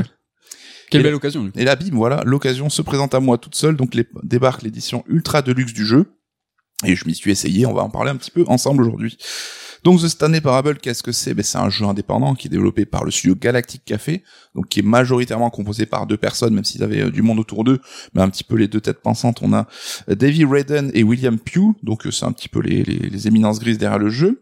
Et le titre est d'abord apparu sur la forme d'un mode de Half-Life 2, donc euh, Ok. on en avait, c'est un peu un truc, euh, Forgotten City, je crois aussi, est né comme ça, c'est des gens qui vont bidouiller un petit peu.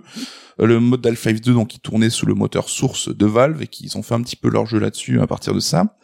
Et euh, donc le jeu a été un peu euh, enrichi et c'est arrivé en version commerciale en octobre 2013. Ok. Donc c'est devenu un vrai projet qu'ils ont vendu derrière. Donc c'est un walking simulator hein, qui est très narratif. Alors c'est vrai que les walking simulators aujourd'hui, on sait ce que c'est, on a appris à connaître le genre et c'est devenu quelque chose à part entière, quoi. Mais à l'époque, c'était encore très très récent. Celui qu'on pourrait peut-être considérer comme le, le pas le père du genre, c'est D-Raster qui est arrivé l'année d'avant. Alors là aussi, on pourra discuter un petit peu de la genèse du walking simulator. hein, c'est un débat. vrai. Et tout dans- frais quoi. C'est vraiment à l'époque, euh, on savait.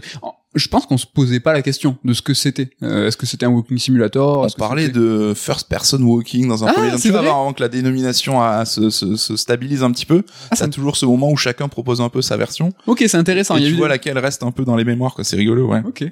Donc, euh, on incarne dans ce Walking Simulator ben, Stanley, hein, le personnage qui donne son nom au jeu. C'est un employé de bureau moyen, donc euh, typique, petite cravate, euh, toute la journée devant son ordinateur. Et un jour, ben, il se retrouve euh, tout seul dans son bureau et sans tâche à accomplir. Et donc, il voit que son open space est vide. Et il va se lancer un petit peu ben, à la recherche de ses collègues pour essayer de comprendre un petit peu ce qui se passe. Et on va voir que toutes ces actions vont être commentées par un narrateur qui va un petit peu ben, anticiper ses actions. Donc, euh, pour vous donner un exemple, là, on va arriver dans une pièce avec deux portes, et là, le narrateur va dire, bah, Stanley euh, poursuit sa recherche en passant par la porte de droite. Et donc là, bah, libre à nous de suivre le fil de ce narrateur ou d'aller à la porte de gauche. Les fameuses deux portes. Et voilà, ce qui va être cool, c'est que le jeu va réagir et s'adapter à chaque fois à chacune de nos actions. Donc, euh, c'est, ça va dérouler bah, plusieurs intrigues. hein. donc, chaque arborescence de l'histoire un petit peu va se créer une sorte de storyline qui va se boucler en quelques minutes, hein, c'est jamais très très long, et chacune de ces arborescences va donner accès à l'une des fins du jeu, alors parfois drôle, parfois loufoque, euh, parfois un peu plus badante, hein, on va pas se le cacher, Ouais, mais c'est souvent très très méta dans la, dans la, dans la direction. Donc après ça, bah, on se retrouve immanquablement au point de départ en fait, et on se lance donc à la recherche d'une interaction qu'on aurait peut-être loupée, d'un événement surprise qu'on n'a pas encore déclenché. Et euh, ce qui est cool, c'est qu'on va voir que le jeu va souvent retenir un petit peu les actions qu'on a déjà accomplies. Mm. C'est pas un, purement un reboot, hein, ça fait partie d'une seule et même histoire en fait géante. Donc il y a l'histoire du placard à balai pour ceux qui l'ont fait, je pense que ça vous parlera là-dessus.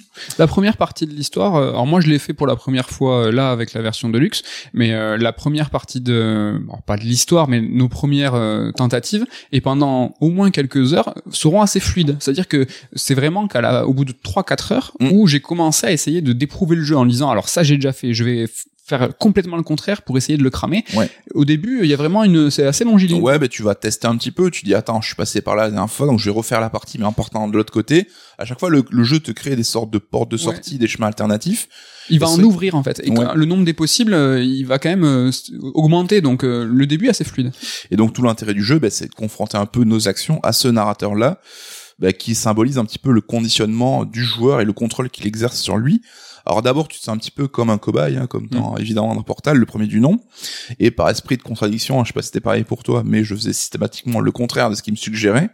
Et avant, finalement, bah, avec euh, les différents essais et tout, bah, je trouve qu'on s'attache un petit peu à ce narrateur et ça va devenir peut-être plus un allié en fait quelque part plutôt qu'une figure d'opposition. Et ben Stanley Parable, c'est un peu ça l'idée, c'est que c'est une ode vraiment à la curiosité et à l'expérimentation. Donc à chaque fois, tu vas essayer un petit peu bah, de gruger pour voir si telle action que toi t'imagines bah, été prévue par le jeu. Et à chaque fois, bah, tu as la satisfaction de voir que bah, les programmeurs avaient anticipé à peu près tout ce que tu pouvais faire. C'est clair. Et c'est là bah, ce, ce, ce, ce que se contient un peu tout l'intérêt du jeu. Et avec à chaque fois beaucoup d'humour, évidemment, pour venir souligner un petit peu tout ça. Donc comme Portal, j'en parlais tout à l'heure, euh, l'écriture c'est vraiment la première qualité du jeu. hein, ça parvient à rendre humain. On se rappelle dans Portal une pomme de terre, qui- qu'ils arrivaient à personnaliser une pomme de terre. et euh, bah là c'est un petit peu pareil. Hein, donc euh, l'écriture fait des merveilles et t'as même ils arrivent à, personnaliser, à personnifier une simple ligne jaune peinte au sol. Je sais pas si tu te rappelles ouais. de ce passage-là. Très très bien. Et donc, bah, Portal, c'est évidemment une inspiration évidente du jeu, et la voix off de Stanley Parable rappelle évidemment celle de GLaDOS, hein, de Portal, mais en moins retorse quand même. On est plus dans Ah oui, elle est moins, enfin il est moins macha- machiavélique. carrément. Donc, bah, le propos, vous commencez à le comprendre, j'imagine, hein, c'est euh, la mise en abîme du jeu vidéo en lui-même, donc euh, c'est le cœur du projet. Ça questionne bah, notre euh, notion de choix dans le jeu vidéo en tant que joueur, en fait, parce qu'un jeu doit suggérer au joueur, s'il veut bien faire son taf, bah, que le joueur a le choix, en fait, de ses actions. Mais évidemment, il s'agit que d'une illusion du choix, parce que on le sait, tout évidemment déjà écrit, déjà programmé à l'avance. Donc, euh, en fait, c'est là où le jeu doit nous laisser croire qu'on a la main là-dessus, alors que c'est pas le cas. Mhm. Donc, Stanley Parable va nous questionner sur la pertinence, en fait, de cette illusion de libre arbitre, sur les enjeux de cette euh, de cette euh, question et sur les limites aussi bah, de la narration interactive au sens global quoi. C'est clair, c'est clair. Et que alors moi j'ai jamais réussi à prendre le jeu à défaut. Hein. À chaque fois j'essayais et, et il me récompensait et quelque part euh, il te dit que bah, finalement c'est pas grave quoi, que le jeu reste amusant malgré tous les possibles. Et il y a même des trucs où tu te dis mais là c'est pas possible cette action ils ont pas pu y penser. Alors moi tu m'as parlé d'une fin que j'ai même pas réussi à déclencher. euh. Ouais, il y a il y a deux trois fins que j'ai dû aller regarder euh, les solus parce qu'elles sont vraiment super alambiquées. Et là encore, ils ont évidemment tout prévu, euh, tout balisé, et c'est ça qui est super cool, quoi. Ouais. Donc, bah, pour toutes ces raisons, Stanley Parable, il avait été vraiment acclamé à sa sortie, et pour des raisons évidentes, hein, je trouve, c'est quand même un, un super jeu. Donc, en plus, sa qualité d'écriture, donc, on a une intelligence manifeste du propos, et il est resté aussi culte, hein, on parlait du narrateur pour la voix de l'acteur qu'il incarne, donc c'est Kevin Brighting, avec son ton euh, tout british, qui est plutôt cool. Mhm. On a l'un des deux créateurs, hein, je en parlais au début, Davey Raiden, qui est revenu deux ans plus tard avec un projet là aussi encore plus personnel, qui s'appelait The Beginner's Guide, mais euh, là je ne parlerai pas parce que je n'ai pas eu l'occasion de le faire, mais ça avait l'air encore plus conceptuel là-dessus, donc euh, Peut-être encore plus personnel je crois aussi. ouais.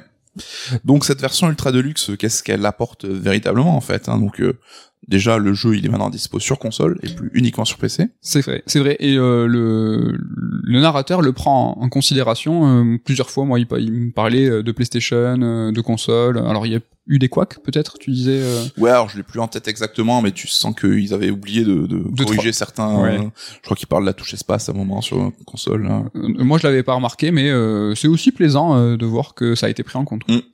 Donc cette version ultra deluxe rajoute quand même du contenu supplémentaire. Donc l'aventure initiale, bon là ça dépend un peu de votre persistance, mais c'est 2-3 heures en gros pour arriver à trouver je sais pas la quinzaine, vingtaine de fins. Mhm. Et euh, l'édition ultra deluxe va rajouter à peu près une à deux heures de rallonge, hein, donc euh, c'est quand même euh, sympa, il y a quoi faire. Donc si vous connaissez le jeu, ça rajoute quand même du contenu, c'est cool quoi. Donc je vais pas forcément trop dévoiler ce contenu supplémentaire parce que c'est un petit peu le but de la surprise. Mais grosso modo, on- ça s'articule un petit peu autour de trois axes différents. Donc dans un premier temps, tu vas avoir une approche un peu nostalgique, je trouve un peu sympa, qui revient bah, sur le succès du titre, sur sa sortie, ce que ça engendre après. Ouais. Ce qui est cool, c'est qu'on a pas, on a vraiment l'habitude d'avoir une sorte de post-mortem Ouais. des développeurs dans un jeu, inclus directement dans un jeu. Donc ça, c'est un côté, je trouve, un petit peu touchant, qui est, euh, qui est plutôt sympa. Ouais, franchement, c'est sympa. Après, ben, évidemment, le jeu va jouer sur sa condition de remaster. Donc euh, le terme ultra deluxe, évidemment, il est super alambiqué, mais c'est forcément euh, voulu. Et donc là aussi, c'est un petit peu compliqué d'en parler, mais euh, le jeu va un petit peu euh, bah, parler de l'industrie d'une manière d'être un petit peu plus cynique en fait. hein. C'est clair. C'est clair. Alors je veux pas, je préfère te laisser finir parce que je pense qu'on aura un, on aura un truc à dire sur ce côté euh, méta et contestataire. Mm. Mais je- du coup, je- on aura un petit débat à la fin, je pense. Le troisième point, c'est ce qui permet une sorte de redécouverte du jeu global, du jeu initial avec un twist. Alors Ouais. je ne parlerai pas du twist en question, mais là aussi c'est plutôt cool et euh, ça permet là aussi aux vieux de la veille de reparcourir le jeu avec euh, une vision qui est un petit peu différente. C'est très drôle parce que c'est débile. C'est euh, C'est ça. T'as un objet en plus. et- Donc en tout cas, bah, ce contenu supplémentaire, je trouve, il délaisse un petit peu la question de choix et d'interaction qui était quand même au cœur de l'expérience initiale. On est plus sur un rail de quelque chose de dirigiste et linéaire. Ouais. Je pense que là aussi, enfin, faut pas s'attendre à un contenu qui a la même ambition que le jeu initial. C'est plus du contenu bonus. Hein. Qui, Donc euh, qui prend en compte le fait euh, que certains joueurs ont déjà joué au jeu. Ouais. et au début on te dit est-ce que tu connais Stanley Parable? Et on va de suite euh, te te, donner l'accès. te donner l'accès. en fait c'est une porte qui s'ouvre. Euh, moi j'avais mis que du coup j'avais jamais fait le jeu. Et c'est pour ça je pense que j'ai cette sensation, sensation accentuée du fait que euh, le jeu il, il se tient vraiment sur euh, peut-être les trois quatre premières heures où j'étais sur un tout droit quasiment linéaire où euh, à chaque fois j'avais pas grand chose à réfléchir pour que le jeu il s'ouvre il s'ouvre il me propose d'autres trucs et tout et c'est vraiment qu'à partir ouais, de 3 4 heures où je me suis dit bon Ouais, là tu commences à creuser, voilà. à épuisé un peu toutes les options. hein. Exactement, devant moi, euh, j'ai plus trop de possibilités évidentes. Il va falloir que je me creuse un peu la tête pour trouver euh, les nouvelles arborescences. Ouais. Parce que à un moment, euh, il y a vraiment cette porte qui s'ouvre et euh, qui, euh, qui, qui correspond en, en gros à la version Ultimate Deluxe. Donc ouais, si vous avez jamais fait Stanley Parable, vous avez vraiment un truc qui se tient au moins sur 2-3 heures euh, propre. quoi. Ouais, il y a de quoi aussi préserver l'expérience de base en fait. Et comme tu dis, le contenu peut se déclencher de un peu plus tard. Il te laisse d'abord passer quelques heures à creuser. euh, Oui, bah, du moment euh, où vous avez cette porte qui s'ouvre et sur la porte il y a écrit que c'est le contenu supplémentaire, euh, bah, vous pouvez y aller, mais c'est très très important hein, de faire le jeu de base parce que, Ouais. euh, enfin, c'est du méta partout, on va y venir, mais le, le DLC, le contenu supplémentaire, prend en compte que vous connaissez le jeu. Donc quoi qu'il en soit, ben, aujourd'hui comme à l'époque, je trouve Stanley Parable reste super pertinent dans son propos et dans son message. Euh, ce message, on a pu aussi également le découvrir dans d'autres titres comme Metal Gear Solid 2 ou BioShock, où justement les créateurs vont confronter le joueur et par une mise en abîme, donc le personnage qu'il incarne, bah, justement à cette notion de d'entité omnisciente et la gestion de de son choix en tant que joueur. Et euh, là, on a aussi une approche méta, donc qui va qui va se vouloir beaucoup plus frontale et plus euh, presque théorique dans Stanley Parable, je trouve, qui est beaucoup plus direct. Et le jeu en fait va illustrer exactement ce qu'il veut raconter. Alors ce qui est euh, vraiment super cool, hein, donc. Oui. euh, mais moi, c'est là où peut-être j'avais une petite réserve sur le jeu, c'est que des jeux comme Metal Gear et Bioshock vont intégrer ce propos dans une œuvre plus globale Oui. avec euh, de la narration, avec du gameplay, avec un univers, une histoire, des personnages.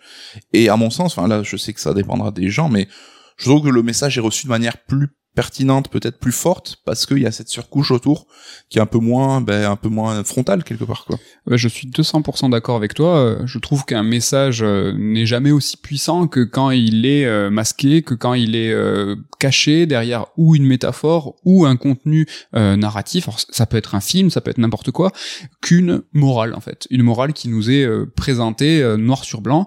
Euh, et je trouve que c'est même moins efficace. Mm. Le premier d'être frontal est peut-être plus compréhensible, mais est beaucoup moins puissant. Euh, et là, tu parlais de Metal Gear Solid 2, sûrement encore Oui. plus en l'occurrence. Je dis n'importe quoi. Encore plus en l'occurrence. Euh, si vous avez pas compris, j'étais Stanley Parable là, tu vois.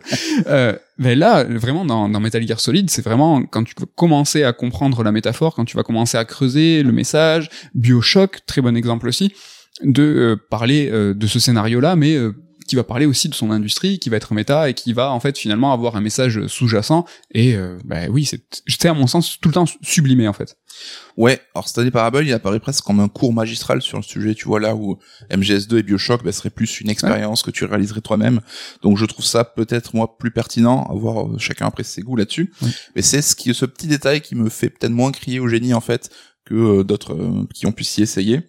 Donc euh, au-delà de tout ça, moi, il y a aussi cet aspect, tu commences à en parler, toi, qui me touche un peu moins, c'est le côté un peu boucle de l'aventure où on va devoir un peu bah, réfléchir à quelle euh, solution j'ai pas exploité, quel chemin j'ai pas pris, et à passer la phase du départ qui est très très naturelle, on va avoir cette frustration un peu de se dire attends la, la boucle est-ce que je suis encore dedans, est-ce que je dois encore continuer à avancer, ou euh, est-ce que ben, j'ai vu tout le contenu, ou tu peux avoir une frustration d'avoir loupé une partie du, du jeu? Ça, c'est peut-être nos réflexes, parce que je suis d'accord avec toi encore une fois, euh, de vieux gamers, de se dire ah j'aurais aimé mon petit menu, ou alors peut-être qu'il y a des indices ou qui vont te dire que en fait tu as débloqué une nouvelle arborescence, tu as débloqué euh, un nouveau passage pour que à un moment tu te dises quand, quand vous avez débloqué euh, 19 des 20 fins, je dis un chiffre au pif, mais je suis pas loin, je pense. Comment, fa- enfin, au moins savoir qu'il t'en reste qu'une, tu vois. Et euh, j'avais, euh, j'ai cru comprendre. Enfin, à un moment, je me suis dit, ça y est, j'ai cramé le jeu parce que les succès vont me donner à chaque fois euh, un succès à chaque fois que j'ai une fin. Et le jeu le sait. Ouais. Et euh, le Elle jeu et le ouais. jeu en joue. Et c'est quand même très très intelligent et très très bien fait. Mais comme toi, j'ai eu des moments euh, de perte euh, où je me suis dit, mais attends, là, je suis dans une boucle où je suis en train de recommencer une nouvelle. Où Ouais. Mais après, le jeu, c'est c'est aussi le jeu du jeu. Mais c'est vrai que je me suis retrouvé plusieurs fois à refaire une storyline en gros que j'avais déjà faite pour voir si je pouvais pas la pousser plus loin. Mm. Et du coup, bon là c'est vrai que t'as ce côté, mais là c'est très très perso comme euh, comme. euh, On parle, perception, quoi. on parle souvent hein, de David Cage et de, de son essai euh, sur euh, les arborescences et la, et la narration. Euh, il a lui aussi essayé d'avoir quand même une narration comme ça masquée. Et puis dans son dernier essai en date, qui est Detroit, euh, il a montré l'arborescence. Alors pour plusieurs raisons, il en avait marre qu'on lui dise qu'il n'y avait pas de choix, que c'était tout était illusoire. Là, il nous a dit, ben regardez, c'est pas illusoire. Première raison. Mm. Et surtout, ben c'était rendre la chose plus ludique. Et je crois que toi comme moi, on avait plutôt apprécié euh, Ouais. cette tentative, enfin cette tentative. C'était paradoxal parce qu'on te dévoile un peu Ouais. les coulisses du décor, ce que t'as pas forcément Ouais. envie de voir. Mais là, tu comprenais ben, justement les embranchements, tu voyais ce que tu pouvais tester pour euh, voir d'autres pans du scénario.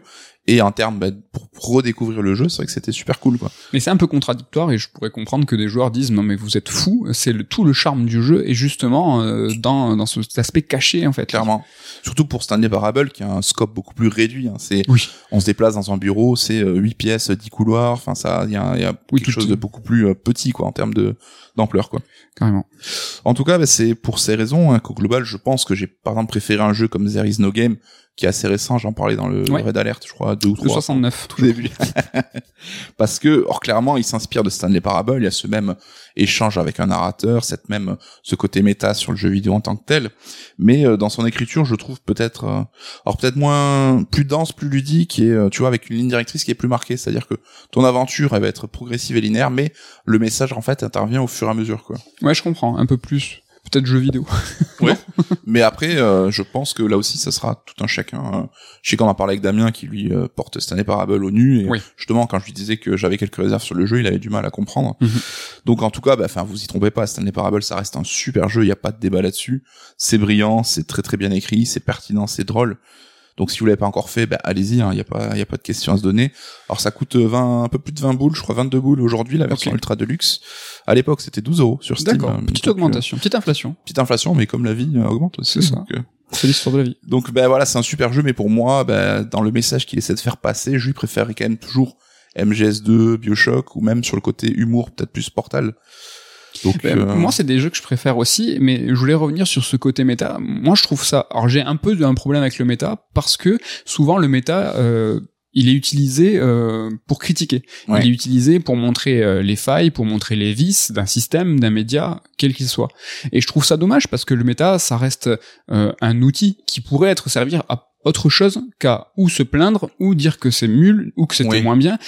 Je sais pas. souvent pour passer un message cynique. C'est souvent pour passer un message cynique et je trouve ça très dommage. Si tu prends, euh, je sais pas, tu vois, genre une manifestation, une mani- vraie manifestation dans la rue euh, pour faire grève, ben, souvent tu vas dire, euh, ben ouais, mais la manifestation c'est pour gueuler, pour Mm. dire euh, ça c'est pas bien, ça c'est pas bien. Mais des manifestations, il y en a plein. Il y a des manifestations de joie, il y a, il y a, il y a, enfin, il y a différentes formes de se réunir pour dire ben, où c'est cool, où c'est pas cool.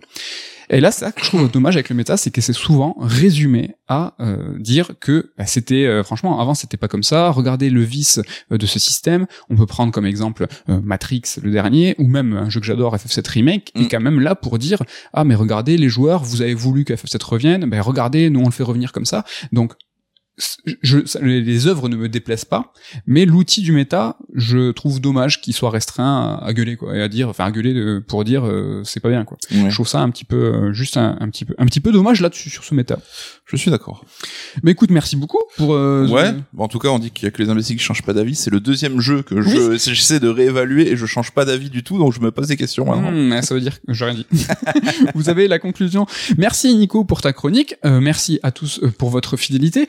L'occasion de vous répéter et encore de peut-être nous euh, nous follow, comme on dit, nous suivre sur les différentes applications. N'hésitez pas à mettre euh, le petit 5 étoiles. Ça fait ça, ça aide sur les référencements. Si ça Euh, vous plaît, si ça vous plaît, euh, si ça vous plaît pas, mettez rien. N'abusez pas. On est aussi sur YouTube. Vous pouvez nous voir. hein, abo- Abonnez-vous. Et euh, bah, toujours pareil, fin d'émission, l'occasion de faire la bise à Ken, à Ludo et à Damien et à te demander, il va se passer quoi la semaine prochaine? T'as cru que j'allais oublier. Qu'est-ce que tu nous réserves? Alors, je pense qu'on va parler de Microsoft et justement, on- il y a eu tous ces rachats, toute cette concentration autour du volet édition de jeux de Microsoft et à l'approche de Summer Game Fest, faire un petit peu un point sur bah, tous ces studios où ils en sont, est-ce qu'il y a des, des partenariats avec d'autres studios, enfin, on- ça a l'air assez compliqué ce qui se passe en interne là-bas et donc ça serait l'occasion de faire un point sur le, le volet jeux vidéo chez, en interne chez Microsoft. Ok, semaine prochaine un peu spéciale pour nous, on va enregistrer en début de semaine hein, parce que Parce y qu'on a- fait le pont. parce qu'on fait le pont. La semaine prochaine, moi, je vais vous parler euh, de deux jeux.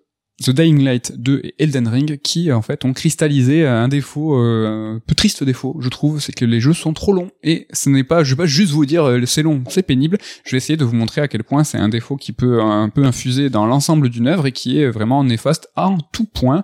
Mais Elden Ring ne vous inquiétez pas reste un jeu génial mais euh, il aurait peut-être peut-être euh, pu être parfait complètement parfait. On vous donne rendez-vous la semaine prochaine. J'espère que ce programme vous plaît et on vous dit euh, encore une fois à la semaine prochaine Bye.